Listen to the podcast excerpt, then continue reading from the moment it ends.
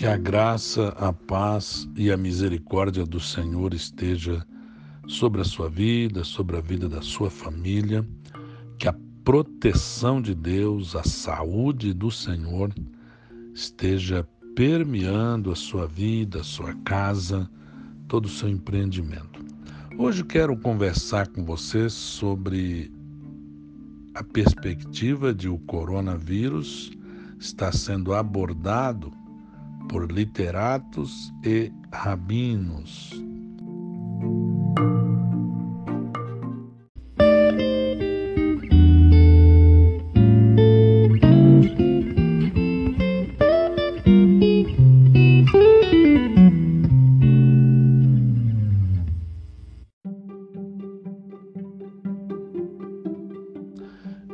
Graças a Deus, o evangelho ele é poroso, o evangelho é permeável. Tanto o evangelho admite que ele seja aceito, como ele também ele entra nos corações, nos ambientes em diferentes maneiras. E esta peste, a peste do coronavírus, da sua mutação Covid-19 tem sido fonte de inspiração para evangelização, para pregação, para discussão da palavra de Deus. Quantas pessoas não se voltaram para a Bíblia, para o Apocalipse, para os sermões proféticos de Jesus, para ouvir o que o povo de Deus tem a dizer a respeito do assunto. Eu mesmo recebi muito e-mail, muita mensagem, muito, muita pergunta que me fizeram acerca deste tema à luz da Bíblia Sagrada.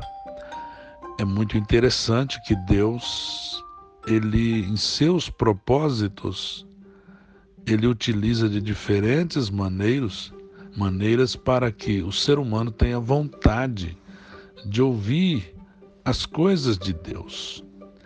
Porque a palavra de Deus, ela tem resposta para todas as necessidades dos seres humanos.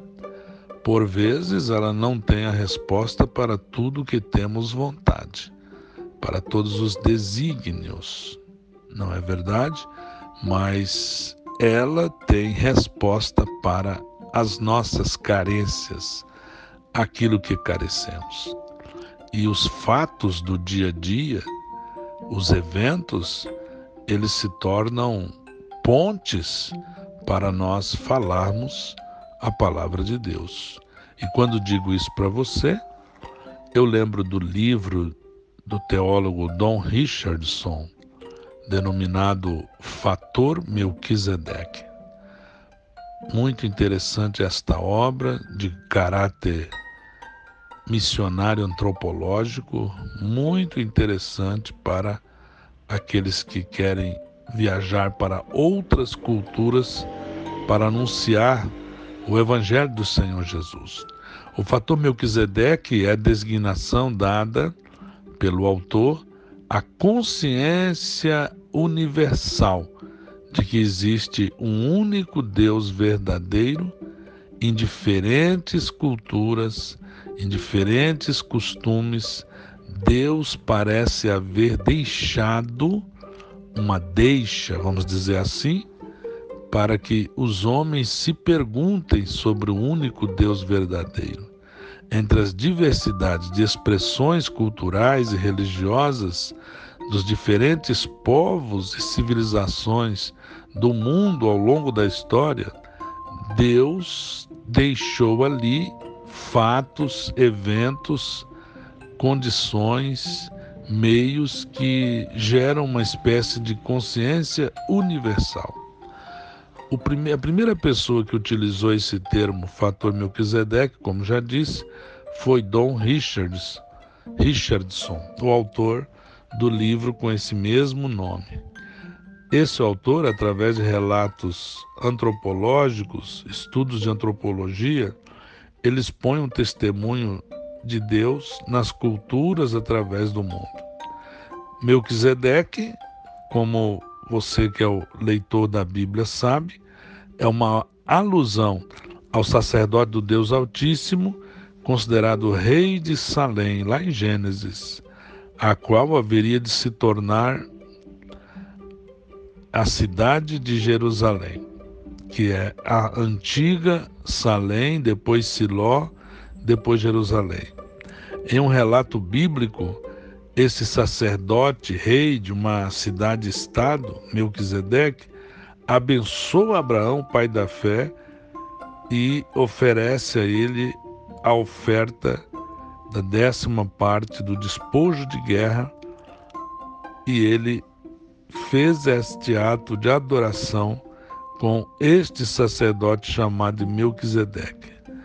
A referência a este personagem quase que místico da Bíblia Sagrada aponta para a existência de uma crença num único Deus verdadeiro em outras grandes religiões no tempo de Abraão, no transcorrer da história e até hoje. É um conceito aceito pela teologia contemporânea, o fator Melquisedeque mais especificamente pela missiologia, que reconhece hábitos estranhos ao cristianismo não como barreiras para a evangelização, para o convívio, mas serve como uma substância universal que existe em todas as culturas, que é como se fosse uma deixa para se pregar o evangelho. Se você ainda não leu o livro Fator Melquisedeque, eu lhe aconselho que o faça. Nesta obra, é, o autor ele usa a relação entre Abraão e Melquisedeque como exemplo de que o evangelho de Jesus está preparado para ser pregado para o mundo todo, independente da cultura e dos costumes dos destinatários. Também ele mostra que o mundo está preparado para receber a mensagem. Esta concepção ele chamou de revelação geral ou revelação especial, sendo que a revelação geral, ilustrada por Melquisedeque, mais antiga, mais abrangente do que a revelação especial, que é ilustrada por Abraão, porque Deus aparece a Abraão e mais à frente ele aparece a Moisés, dando até o seu próprio nome. Quando vemos um fato como esse, o Covid-19, você vê como as pessoas ficam procurando né, saber o que a Bíblia diz. Hora do outra fala do termo apocalipse, apesar de que eles usam meio aleatoriamente, na é verdade. E aí quer saber o que, que a Bíblia diz, onde é que já se viu, porque como foi um evento maléfico de natureza mundial, todas as nações da Europa, todas as nações da América Latina, da América do Norte e boa parte da Ásia, um pedacinho da África tem vivido isto, então isso chama a atenção das pessoas. Aí já está um propósito de Deus.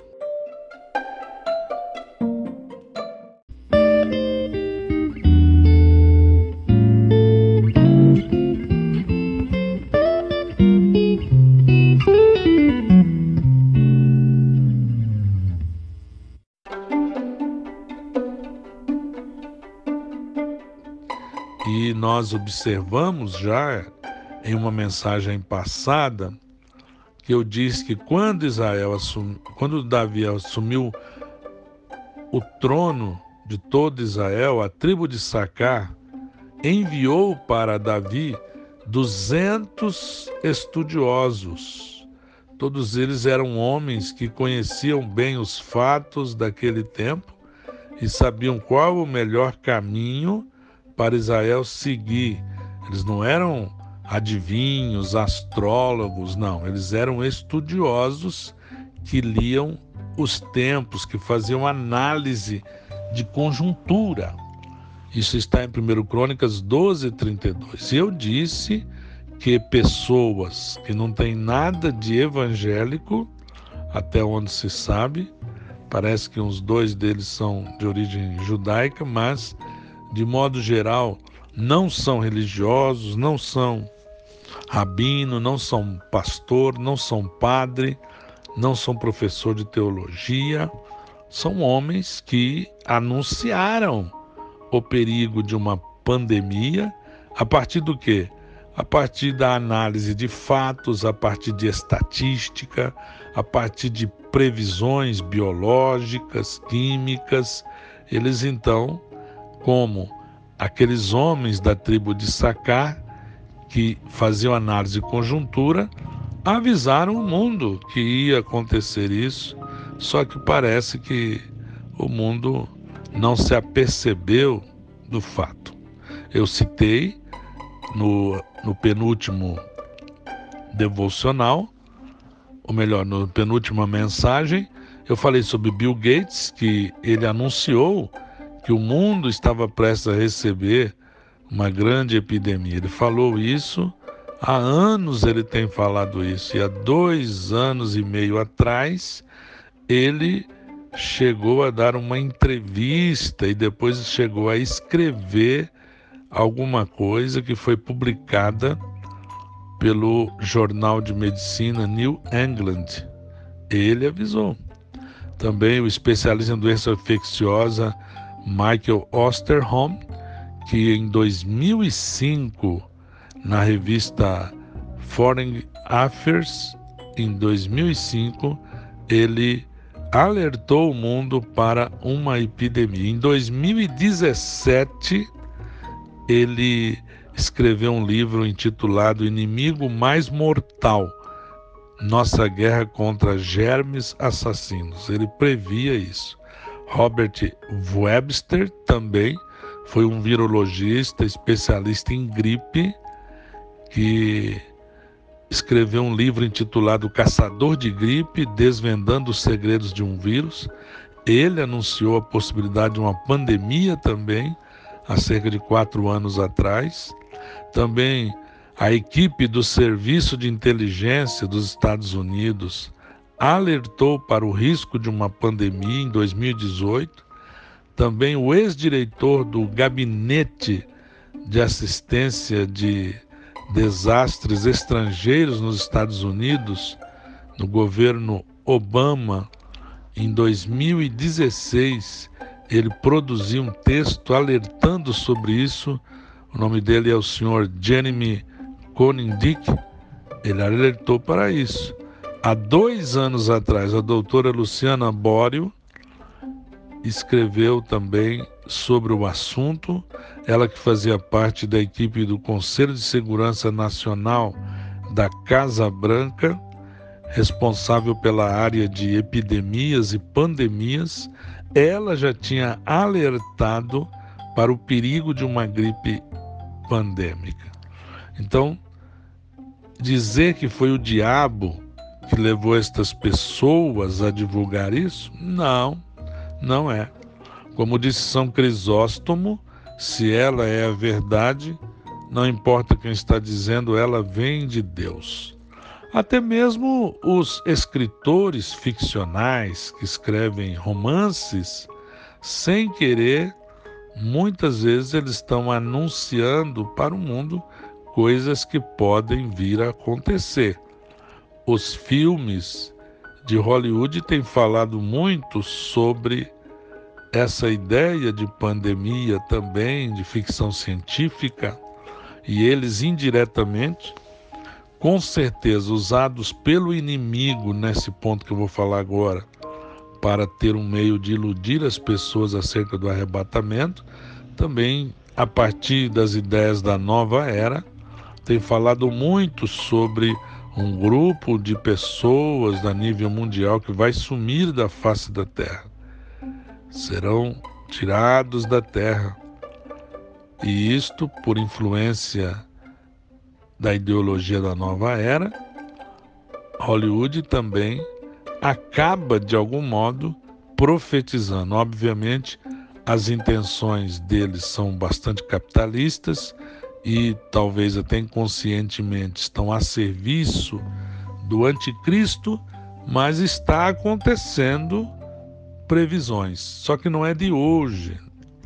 Já em 1913, o escritor franco-argelino, ele tinha formação francesa, mas nasceu na Argélia. Albert Camus, escreve-se Albert Camus, mas se lê Albert Camus, ele escreveu uma obra muito interessante denominada A Peste. Esta obra esgotou de vendas na Europa, que no Brasil nem tanto, mas na Europa, nos Estados Unidos, vendeu-se milhões de exemplares agora com a pandemia, porque os homens têm uma sede de saber.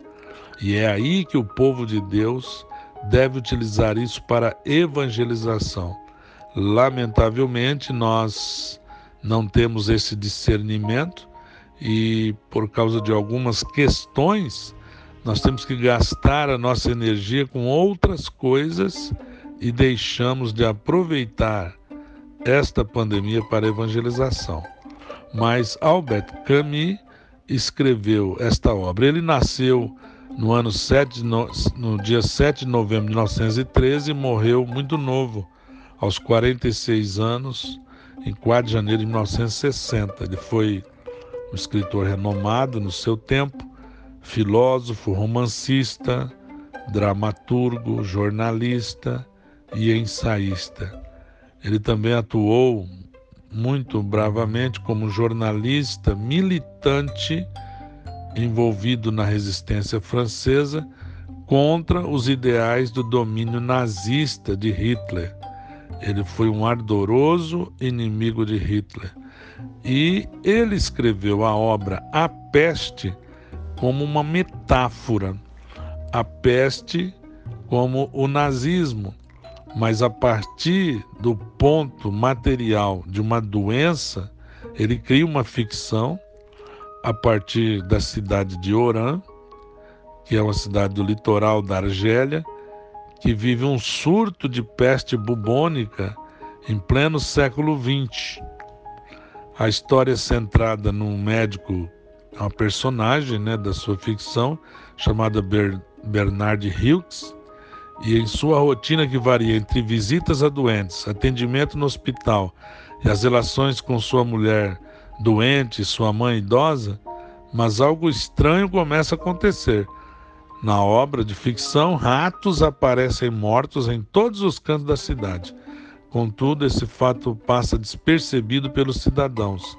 Um dia, Hughes é chamado às pressas à casa de um homem que sofre com uma terrível febre, com inchaço nos gânglios e manchas vermelhas por todo o corpo. A possibilidade da doença desse homem ser peste era nula, mas o desenrolar dos fatos, das mortes dos ratos e do aumento dos casos de febre levanta essa opção na personagem Hughes. E ele então é chamado pelas autoridades para participar do comitê que decidirá quais medidas deverão ser tomadas. Logo fica confirmado que a famosa peste bubônica, que assolou a Europa na Idade Média, matando um terço da população, estava de volta. Tudo isso na obra ficcional dele, denominada A Peste. Podia-se dizer que a própria terra onde estava plantada as casas se purgavam de seus tumores, pois deixava subir as superfícies furúnculos que até então aminavam interiormente. Agora estou lendo um pedacinho da obra. E diz a, diz a ficção que as primeiras medidas foram o fechamento da cidade, do porto e tudo muda. Os cidadãos assolados por uma doença altamente agressiva e transmissível ainda precisa conviver com o isolamento do mundo. Olha só que interessante. Alguns conseguem, outros não. As medidas sanitárias na obra de ficção dele se tornam supérfluas diante do aumento expressivo no número de mortos. Todos estão à mira da peste e a escassez do álcool torna tudo mais difícil. Depois de tantos flagelos, um novo soro e o clima frio do inverno trazem algum alento a Hughes e sua equipe. Finalmente, no, no livro, a peste recua e a história termina aqui. Se o livro não fosse escrito por Camus, né? Mas como ele tinha outras intenções também, já não havia então destinos individuais, mas uma história coletiva que era peste e sentimentos compartilhados por todos. O maior era a separação e o exílio, com que isso comportava de medo e de revolta.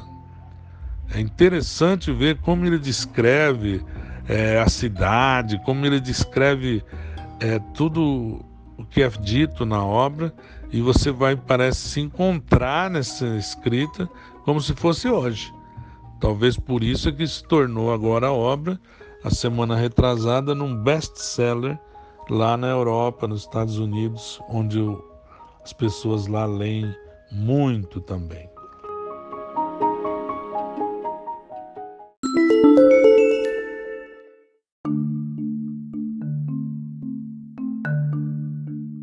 Outro homem que está pensando muito, escrevendo sobre isso, é o escritor e jornalista israelense David Grossman. Ele é um judeu de origem alemã, mora em Israel há muito tempo. Ele é um dos mais importantes ficcionistas contemporâneos e é um escritor e jornalista israelense. Ele é formado em filosofia e teatro pela Universidade Hebraica de Jerusalém. É autor de várias obras de ficção e de não ficção também, de filosofia, com livros traduzidos para 30 idiomas. Ele já ganhou dois títulos de literatura em nível mundial. Ele é reconhecido pelo tom pacifista nas suas obras. Ele é um ardoroso lutador pela paz em Israel em frente aos palestinos. É um intelectual que defende que a literatura dele deve ser usada para promover a paz. David Grossman, ele tem escrito sobre a Covid-19, ele escreve no jornal Haaretz de, de Israel, a palavra Haaretz significa terra em hebraico, e ele fala que a praga é um evento formativo. Olha só que interessante. Está dizendo que a praga vai ensinar a gente, vai formar a gente alguma coisa. Quando desaparecer, diz Grossman, novas possibilidades surgirão. Quando a pandemia de coronavírus terminar, alguns não desejarão voltar às suas vidas anteriores. A praga é maior do que nós embora microscópica, ela é mais forte do que todos os inimigos de carne e osso que encontramos. A Covid é mais poderosa que todos os super-heróis que conjuramos em nossa imaginação e nos filmes, porque talvez desta vez, nesta guerra contra este vírus, possamos perder realmente. E aí ele enfatiza realmente perder uma derrota mundial, como nos dias da gripe espanhola. É um pensamento que é descartado imediatamente, porque como poderíamos perder? Afinal, nós somos a humanidade do século XXI, somos avançados, informatizados, armados com inúmeras armas e meios de destruição, protegidos com antibióticos, imunizados. Ele é irônico nesta parte. No entanto, algo sobre isso, sobre esta praga, diz que as regras do jogo desta vez são diferentes das que nós acostumamos de fato, tanto que se pode dizer que enquanto não parar o vírus, não existe regras. Ele está dizendo o seguinte, que não, não tem como lutar com esse mal. O homem está perdidinho. Está dizendo que O Covid deu uma rasteira em toda a nossa tecnologia e humilhou o ser humano. Ele, ele continua dizendo: Contamos a cada hora os doentes e os mortos em todos os cantos do globo, enquanto o inimigo contra nós não mostra sinais de cansaço ou desaceleração, enquanto ceifa vidas entre nós sem interrupção e usa nosso corpo para se multiplicar. Coisa terrível, né? Uma pestilência não é algo feito à medida do homem, portanto, dizemos a nós mesmos que a pestilência é um mero truque da mente, um pesadelo que passará. E aí ele cita uma obra de um pedaço da obra de Albert Camus, o, no seu romance A Praga. E ele continua para fechar. David Grossman ainda fala: "Mas nem sempre passa e de um pesadelo para o outro são homens que morrem. Eles pensavam que tudo ainda era possível para eles, o que pressupunha que as pestilências eram impossíveis. Aí ele cita um pedacinho da obra A Peste de Albert Camus. Eles continuaram fazendo negócios, organizando viagens, formaram opiniões como eles deveriam ter, pensando em algo como uma praga que exclui qualquer futuro. E aí ele fecha dizendo que o homem está abatido sem saber o que fazer. Olha só que oportunidade que o povo de Deus tem, principalmente entre aquelas pessoas lá que vivem em Israel, para avisar para eles que o Jesus já veio, o Senhor Jesus é o Messias que eles deveriam esperar e vir, mas eles não não creram no Senhor. Veio para o que era seu, mas os seus não o receberam. Também os rabinos estão anunciando que o coronavírus é um sinal da vinda do Messias. Infelizmente, para eles, eles creem que o Messias vem pela primeira vez. Nós cremos que o nosso Senhor Jesus, Jesus de Nazaré, a quem eles rejeitaram, é o Messias e ele virá sim. Virá para nos buscar. Virá depois de algum tempo para instaurar o seu milênio, mil anos. Nós estamos aguardando isso. Mas veja como os seres humanos estão clamando, estão perguntando, perguntando, eles querem saber. Não seria um fator Melquisedeque que está acontecendo no mundo para nós evangelizarmos o mundo, anunciarmos Jesus? Será que nós, o povo de Deus, está aproveitando bem esse período?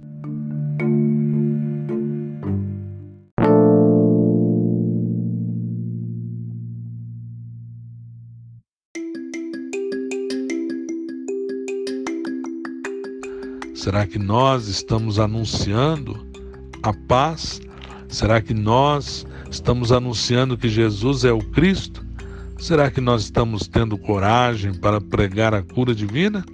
Será que nós não estamos preocupados com questões secundárias enquanto a grande comissão fica de lado e estamos vendo pessoas morrer com o chamado coronavírus?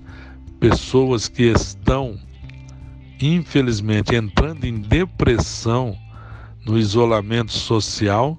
Alguns acham exagerado o isolamento horizontal, outros acham que não basta o isolamento vertical. Quantas pessoas idosas sofrendo nos seus quartos fechadas, quantas vidas isoladas já eram isoladas, agora piorou mais. Olha o fator Melquisedeque, olha a necessidade que temos de anunciar a palavra de Deus. No próximo mensagem, eu vou falar sobre os rabinos, vou falar sobre o código da Bíblia também, tirando alguns excessos de misticismo, mas Deus está bradando no mundo, a começar do povo para o povo que eles descendem de Abraão. Todavia não reconhecem, pelo menos na sua grande maioria, Jesus de Nazaré como Cristo, mas nós reconhecemos o nosso Senhor Jesus. O certo é que o coronavírus foi tratado na ótica de literatos e rabinos. Os rabinos eu vou falar no próxima mensagem. Que Deus abençoe a sua vida, que Deus te proteja.